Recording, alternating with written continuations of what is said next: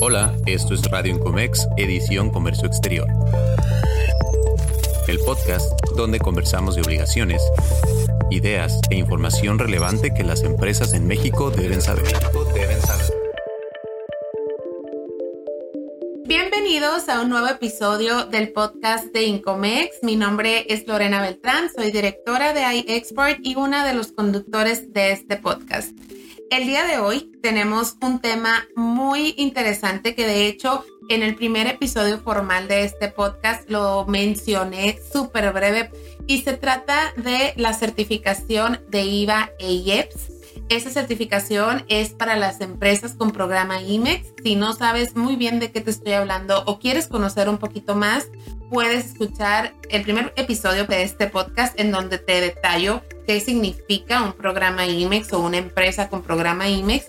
Y ahora vamos a abordar el tema de la certificación de IVA Para esto nos acompaña una persona que ha colaborado con Incomex por muchos años. De hecho, ella tiene más de seis años de experiencia como asesora de comercio exterior y entre los muchos trámites que ha realizado para múltiples empresas, está justamente la certificación de IVA el mantenimiento a esa certificación con estas empresas. Entonces, sin más, te doy la más cordial bienvenida, Abril. Ella es la licenciada Abril Guzmán. Gracias, buenas tardes, Lore, ¿cómo estás? Muy bien, muchas gracias. Pues muy contenta de este primer episodio contigo como invitada. Espero que tengamos más posteriormente. Por ahí tengo una lista de temas que después te voy a ir compartiendo.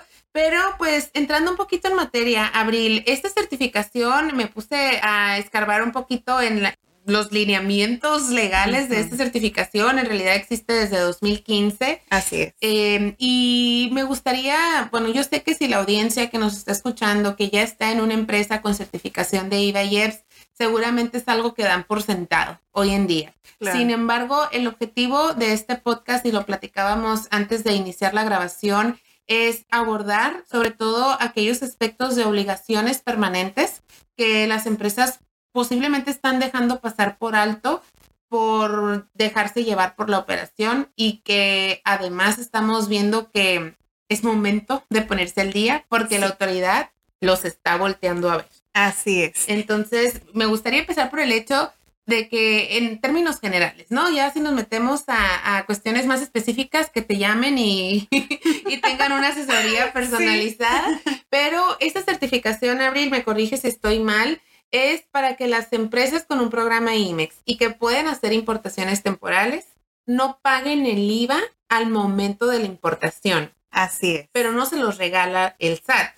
No, tampoco. Entonces, ¿qué es lo que pasa ahí realmente? En realidad es un crédito que te da el SAT o en este caso, sí, el Servicio de Administración Tributaria. Para que no lo pagues en el momento, ¿no? O sea, si, si yo hago una importación temporal, como ya les explicaba en el IMEX, tengo beneficios que me permiten, eh, digamos, tener mayor fluidez, ser más competitiva y demás. Entre esos beneficios está ser acreedores a la certificación de IVA y yo puedo no pagar en ese momento el IVA, sino que me abran un crédito por fraccionar el salario, ¿no? Así es, con la forma de pago 21, en algunos casos con 22 o dependiendo del tipo de certificación o garantía incluso, ¿no? Porque también ese es otro tema. Entonces es como que, como una cuenta T contable. Sí. Y respecto, a, de hecho, así se maneja también para el anexo 30, como una cuenta T, en donde llevan el control eh, de todas las fracciones que se importan, obviamente antes de eso, se considera también eh, el hecho de que presentes tu inventario inicial, entre otros detalles, pero eso es más que nada diagnóstico o de anexo 30, ¿no? El sistema de control de, de cuentas. en cuanto a certificación de IVA, y ahorita que lo estabas mencionando, algo muy importante es que ya estamos cerca de que se presenten la mayoría de las renovaciones de certificación de IVA y EPS en BUSEM, ya que... Como hacia fin de año, ¿verdad? Así es. O sea, la mayoría de empresas certificadas IVA y EPS empiezan, bueno, su vigencia, si empezaron desde 2015, su vigencia va a comenzar en enero, a lo mejor el 7, 8 de enero, dependiendo de qué año hayan empezado la certificación de IVA, ¿no? Entonces, en estas épocas, septiembre, octubre, es momento de que las empresas se empiecen a preparar para la renovación. Así es, y no solamente es el presentar con dos, tres clics y la e-firma, que antes era la fiel de, la empresa, este trámite en BUSEM, sino que más bien volteen a ver, como decías hace un momento, realmente estoy cumpliendo con los requisitos, es decir, tengo al corriente mis obligaciones fiscales, tengo al corriente mi anexo 30, anteriormente era anexo 31. Estoy cumpliendo con la presentación de obligaciones en cuanto a la declaración de salarios, la declaración anual, el reporte anual que también corresponde a IMEX, pero que a final de cuentas va de la mano con la certificación de IVA. O también voltear a ver y decir, oye, he tenido cambios de representantes legales con poder para actos de dominio o por ejemplo con los socios y accionistas de las empresas, muchas veces, y sé que esta información o esta certificación la ve principalmente el usuario que está detrás del departamento de import-export o de comercio exterior o de logística, muchas veces, ¿no? Pero, por ejemplo, eh, digo, yo sé que son como veintitantos, ¿verdad? Obligaciones. Más de veinte. Ahorita ya más de veinte, sí. No podríamos desmenuzar todas en un episodio. Eh, tal vez hagamos algunas más ya durante el curso del año como mantenimiento a la certificación. Pero, por ejemplo, ahorita que estamos en épocas en que las empresas tienen que voltearlo a ver y que justo uno de los objetivos de este podcast es concientizar de que no hagan, como dices, unos clics en Bustem y renueven, sino que realmente revisen que están en cumplimiento. Entonces, por ejemplo, hay algunas obligaciones que yo pensaría que una persona encargada del Departamento de Comercio Exterior o de aduanas tal vez no se va a dar cuenta si no le dicen. Por ejemplo, un cambio de socios accionistas. No se va a dar cuenta. No se va a dar cuenta, ¿no? Más Porque no hay algo que te alerte de eso. Sí, no, o sea, y realmente, comúnmente, y eso es algo que me ha tocado mucho con, varias empresas, es que, por ejemplo, desde el corporativo en el extranjero, Dicen, ¿sabes qué? Va a cambiar o cambió el socio, el accionista, cambió el representante legal, cambió, no sé, a lo mejor la razón social o el nombre de los clientes y proveedores en el extranjero. ¿Y cuándo te notifican a ti como usuario?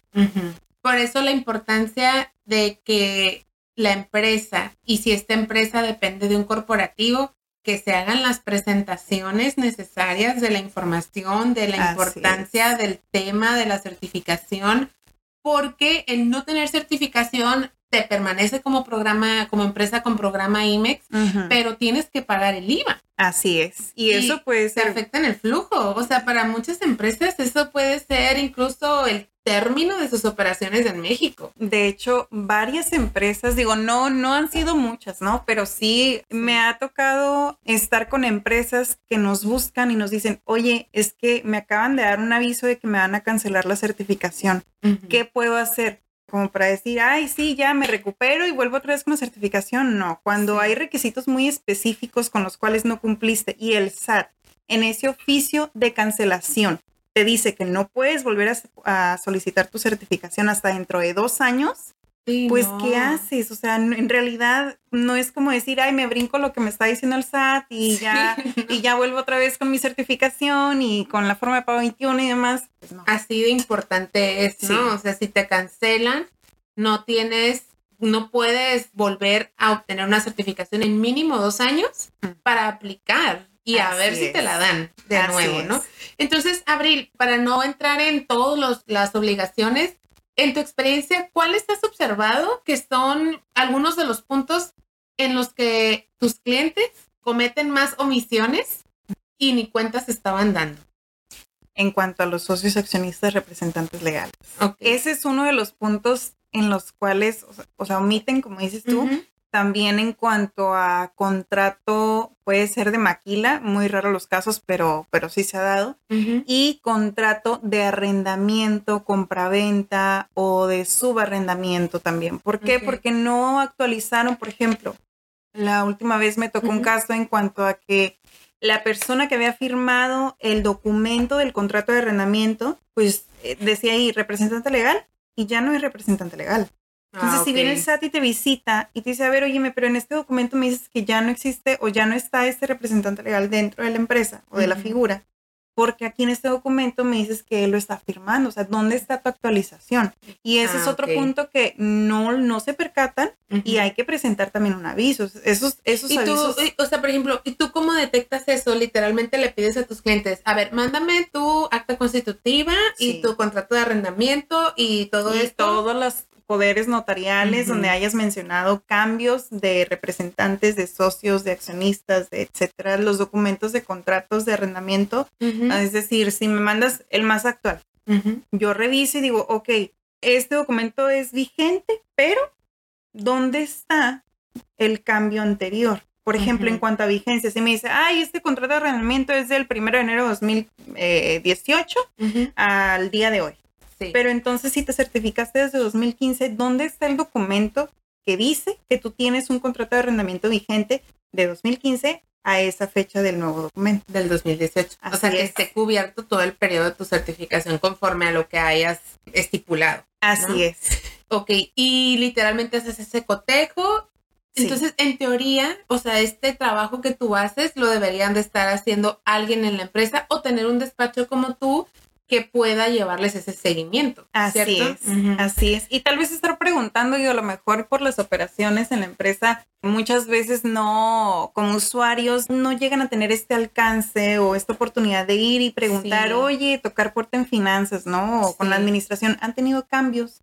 Pues en realidad viene esa pregunta cuando ya les cayó el SAT o cuando estamos ahí atrás de ellos y que, oye, mándame este documento a ver cómo le haces, pero pues para revisarlo, ¿no? Y por eso, si estás escuchando este podcast eh, y quieres compartirlo con tu equipo de trabajo, adelante, porque tienen que saber que si estás preguntando esta información, no la tienen que considerar como confidencial porque es parte del mantenimiento, ¿no? Porque si nos ha tocado el caso de que pides el acta constitutiva como responsable de la certificación en la empresa y no te la comparten porque es información confidencial. Oye, bueno, si no me lo quieres compartir, está bien, pero entonces tú hazte cargo. Exacto. ¿Quién lo va a estar supervisando? Porque el día de mañana que haya un problema con la certificación, ¿quién va a ser el culpable? El que estuvo pidiendo el acta, el acta constitutiva y nunca se la dieron. Así es. Entonces, sí tiene que quedar muy clara la responsabilidad de cada área dentro de las empresas quién se va a encargar de supervisar qué eh, numerales, lo que compete tal vez a recursos humanos, al área de finanzas, al área de comercio exterior, pero que estén en coordinación. Así es. Y de hecho, algo que suele pasar mucho en las maquilas es que consideran o tienen en mente que la certificación de IVA es, ah, velo con el departamento de comercio. Oye, pero a ver, hay que estar conscientes también y tener súper presente en iExport rebasamos la barrera de un anexo 24 tradicional con una plataforma web. Gracias a la calidad de nuestros sistemas, una cultura de innovación tecnológica y el compromiso con el servicio al cliente, tenemos la confianza de más de 400 empresas en México. Solicita una demostración virtual impartida por expertos en comercio exterior. Visita nuestra página iexport.com y síguenos en redes sociales para informarte de próximos eventos. Nos encuentras como iExport Software en Instagram. Sigue disfrutando del episodio. Los requisitos en su mayoría son con finanzas y con administración, no dependen de comercio exterior. Cierto. Entonces, o sea, si acaso a lo mejor que tengas eh, visión del anexo 30, de, tus proveedores nacionales, por el manejo y la logística de la mercancía, entre otros, ¿no? Pero, o sea, cuotas de obrero patronales, las cédulas, los ajustes de la presentación del ISR, la contabilidad electrónica, la opinión, etcétera. Todos esos dependen más que nada de finanzas. Es cierto, es cierto. O sea, muchas veces vemos que esta responsabilidad cae en el área de comercio exterior, pero si ponderamos las obligaciones, pues como dices, más de la mitad son del área de finanzas, ¿no? Así es. Entonces, pues sí, esto es otro de los puntos, como ya mencionábamos en otro de los episodios, en donde la autoridad sigue ligando cada vez más el tema fiscal con el tema logístico, con el tema de aduanas y son obligaciones a las que tenemos que entrar sí o sí porque tienen también repercusiones muy graves, ¿no? Y ese es el siguiente punto que, quisiera que comentáramos para ir concluyendo, Abril, en la empresa que represento. Tengo clientes que pues han tenido experiencias muy desafortunadas en relación a la certificación, incluso con consecuencias como una cancelación. Entonces, ¿cómo está la autoridad abordando esta cuestión van y te visitan o te mandan un correo o tienes que entrar al buzón tributario. ¿Cómo es? O sea, ¿cómo, cómo una empresa recibe un requerimiento? ¿Qué tiene que hacer para contestarlo de la excelente manera mejor posible que puedan? ¿Y qué repercusiones puede tener si no contestamos bien? Ok, ahí en primer lugar, si no contestan bien, incluso, o sea, si se omite la respuesta, pues ahí van a la suspensión y en otros casos directo a la cancelación de la certificación, ¿no? Pero regresando un poquito, ¿cómo te llega un requerimiento? El requerimiento puede ser dependiendo de qué trate y de quién esté detrás del requerimiento como colaborador del SAT. Puede ser. porque aparte tienen colaboradores. O sea, tienen, tienen a su personal, por decirlo de alguna manera, que mm, todos los requerimientos son firmados por el director o, la administración, ¿no? Del SAT en cuanto a certificación de IVA y de forma general. Pero un requerimiento te puede llegar por buzón tributario en el portal del SAT, te puede llegar por BUSEM, o sea, por ventanilla digital, o te puede llegar también por correo físico, correo de México. Escrito así en papel. Sí. Usualmente, o al día de hoy, ya no se han eh, recibido o no hemos sabido que empresas reciban este tipo de requerimientos, o sea, físicos, pero sí se ha visto que en BUSEM o en buzón tributario les están llegando. Y esto, la mayoría de los casos, cuando es un requerimiento como tal, porque hay que diferenciar que está el requerimiento, está la carta de invitación y está nomás un aviso.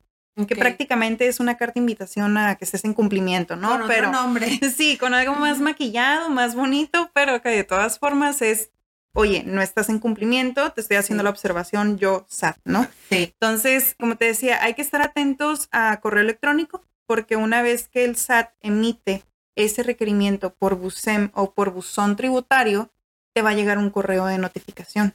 Por eso es muy importante que tengan actualizados los contactos. ¿no? Así es. al día de hoy puedes agregar un número de teléfono y te llega un mensaje de texto. O si no, pues con los correos y puedes agregar creo que cinco más o menos. Sí, eso es muy importante porque hay empresas que tienen en sus contactos para recibir notificaciones a personal que ya ni trabaja ahí. Que nadie supervisa el correo o que el correo es del despacho contable que tuvo hace cinco años y nadie lo revisa. Entonces, muy importante actualizar sus datos de contacto oficiales dentro de buzón tributario, ventanilla única y no sé si algo en la certificación o con esos dos. Fíjate que sí, ahorita que lo comentas, el enlace operativo, eso es ah, algo que casi ninguna empresa voltea a ver. Cuando tú solicitas tu certificación inicial, el SAT te dice, ok, dame eh, quién, va, quién va a ser tu enlace operativo directo y en caso de no encontrar a ese enlace operativo directo, quién va a ser el enlace operativo suplente. Ah, muy Entonces, suponiendo que somos tú y yo, sí, decir, eh, vamos a, poner tu correo, tus datos de contacto como enlace operativo directo y a mí como suplente, pero el día de mañana yo ya no estoy ahí en la empresa y entra alguien más y no, no, te encontraron a ti, entonces no me dan, no te llega el aviso o no encuentran la forma de contactarte y puede ser que incluso te lleguen un día y digan, ay, hola, vengo a visitarte. Así de pena tocar la puerta. Sí, o sea, porque en realidad, ay, es que sí te di el aviso. Pero ¿cómo? O sea, nunca me di cuenta porque tampoco actualizaron los datos de contacto del enlace operativo. Ok, muy importante. Revisar buzón tributario ventanilla, ventanilla digital, enlace operativo. Así es. Teléfonos. Teléfonos Muy también. Bien. Bueno, te llega el requerimiento por cualquiera de estos medios, eh, ya sea a nombre de un aviso, un requerimiento o una carta de invitación. Así es. Y entonces la empresa, ¿qué tiene que hacer? Estudiar, juntarse con las finanzas, aduanas y quienes tengan que ser inmediatamente, ¿no? Inmediatamente. Porque luego ya te hablan cuando ya es el último día. Ay, sí, o cuando ya pasó, o por ejemplo, llega el requerimiento como tal, el oficial. Sí. Y te dicen, ay, oye, es que me estoy dando cuenta que en Busem tenía un requerimiento desde hace como uno o dos meses. No, pues ya. Ay, o sea, ya tiempo perdido, ya hay que ver o escalar otro tipo de solución, ¿no? Sí. Pero en cuanto a requerimiento como tal, el requerimiento te va a decir, por ejemplo, un caso eh, real y que ha pasado en muchas ocasiones es, oye, tienes la falta de, presentación de, contrato de arrendamiento. Ok. Estoy identificando que en tus documentos del expediente digital solamente está un contrato de arrendamiento que venció en 2018 y veo que en el domicilio que tienes registrado en el SAT, en el portal, pues sigue siendo el, mismo. ¿no? Entonces, que no me ha subido el nuevo. Exacto.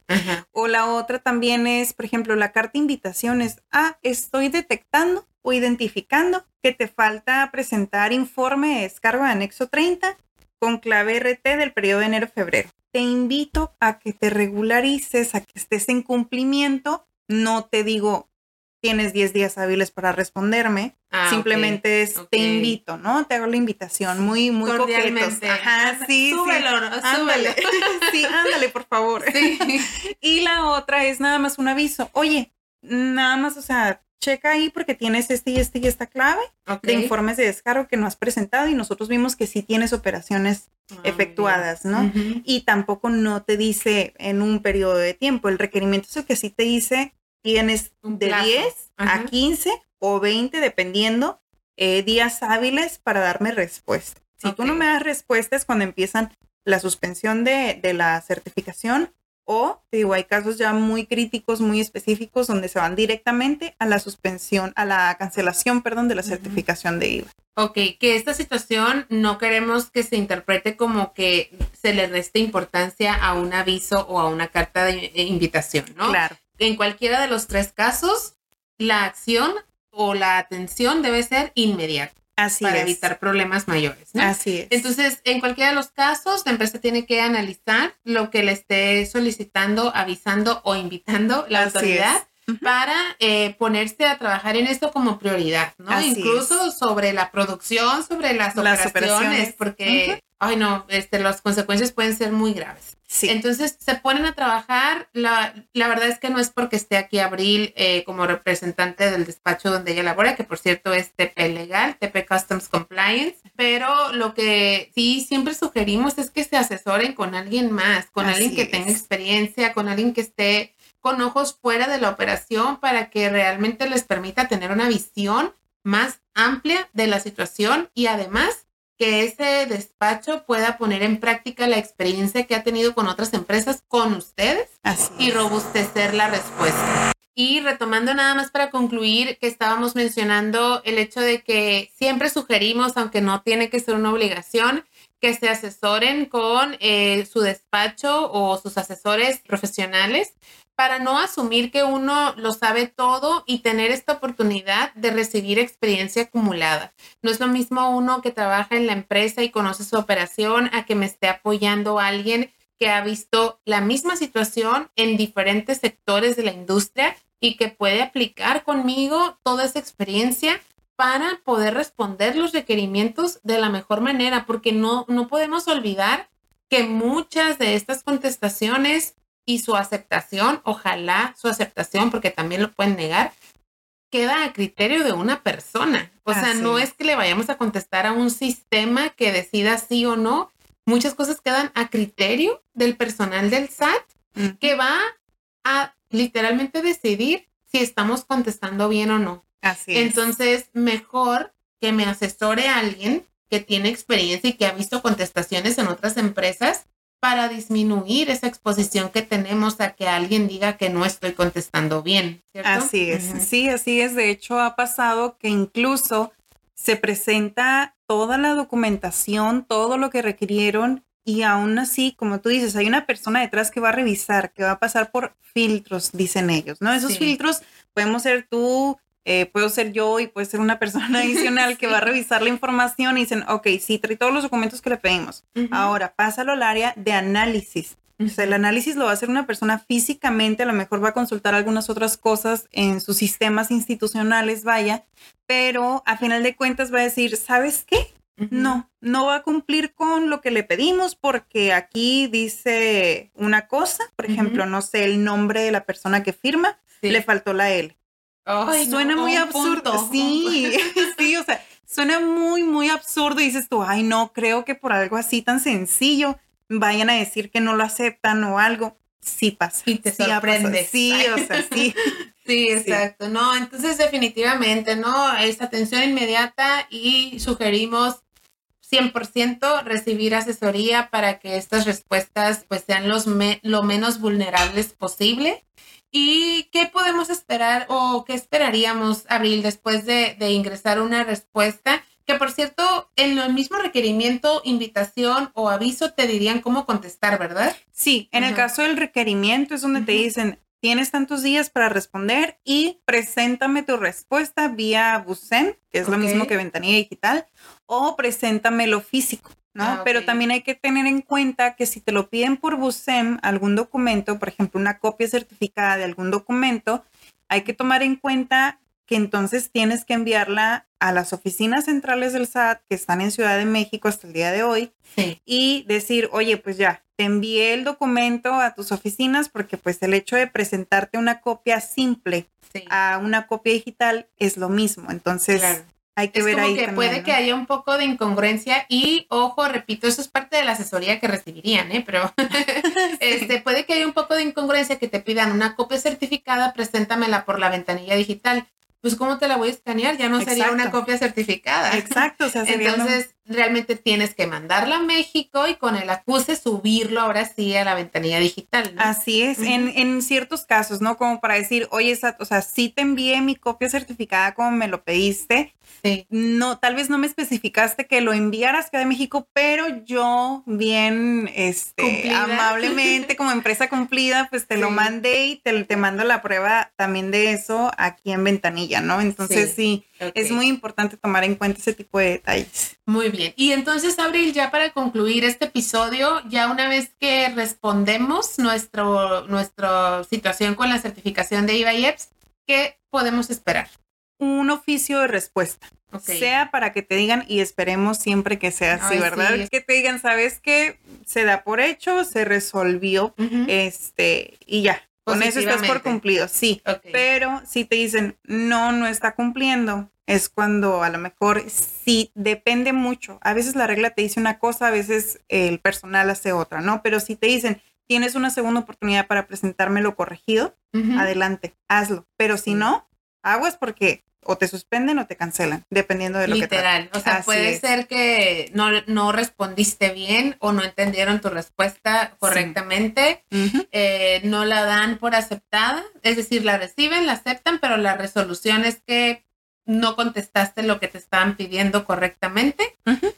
Y te cancelan. Así es. Te cancelan la certificación y es de un día para otro, ¿no? Es de un día para otro. Inmediatamente. Eh, ya no puedes importar temporalmente y ese crédito de IVA que tenías deja de existir. Bueno, más bien, la obligación ahí está, ¿no? Tienes que regresar todo. Ahorita terminamos con eso, pero significa que a partir de ese momento tienes que empezar a pagar el IVA al momento de tus importaciones, que en muchas empresas el IVA es una cantidad exorbitante. En una ocasión les comparto, me tocó una empresa que el IVA, por el tipo de producto de, de bastante valor que ellos manejaban, manejan, porque hoy en día es una de las empresas más grandes en el estado de California, el IVA que ellos tuvieran que pagar sin certificación superaba por mucho la nómina de una semana de toda la empresa.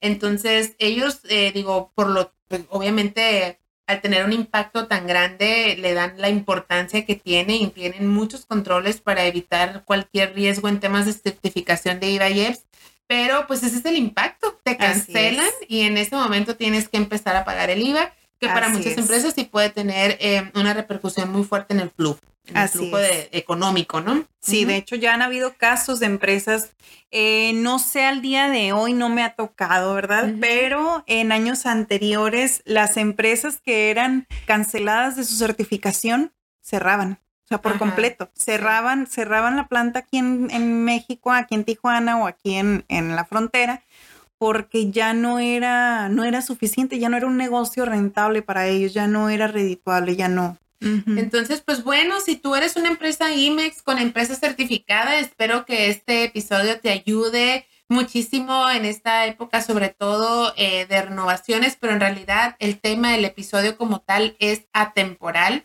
porque todo lo que hemos estado platicando en este momento son obligaciones permanentes, no es que los tengas que voltear a ver en este momento porque ya viene la renovación, durante todo el año tiene que haber una actividad de mantenimiento como parte de tus actividades de tu equipo o de tus asesores, si es que no hay los recursos internos suficientes. Y eh, pues hay que cuidar, hay que cuidar la certificación. Es muy importante para la rentabilidad, como ya mencionaba Abril para seguir siendo competitivos a niveles o mercados internacionales como empresa situada en México y pues definitivamente es un beneficio que nos otorga la autoridad. Hay que cuidarlo con la responsabilidad que conlleva.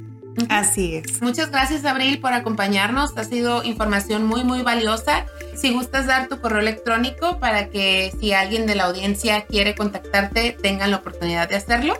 Sí, claro que sí. Es agusman.tplegal.net. Muy bien. agusman.tplegal.net. Y con esto llegamos al final de este episodio. Muchas gracias por llegar hasta aquí. Te recuerdo que puedes seguir a Incomex en redes sociales, arroba Incomex Nacional. Si tienes sugerencia de temas o dudas de alguno de los episodios, con gusto podemos leerte a través de las redes sociales. Me despido recordándote que el podcast de Incomex busca fomentar el correcto cumplimiento.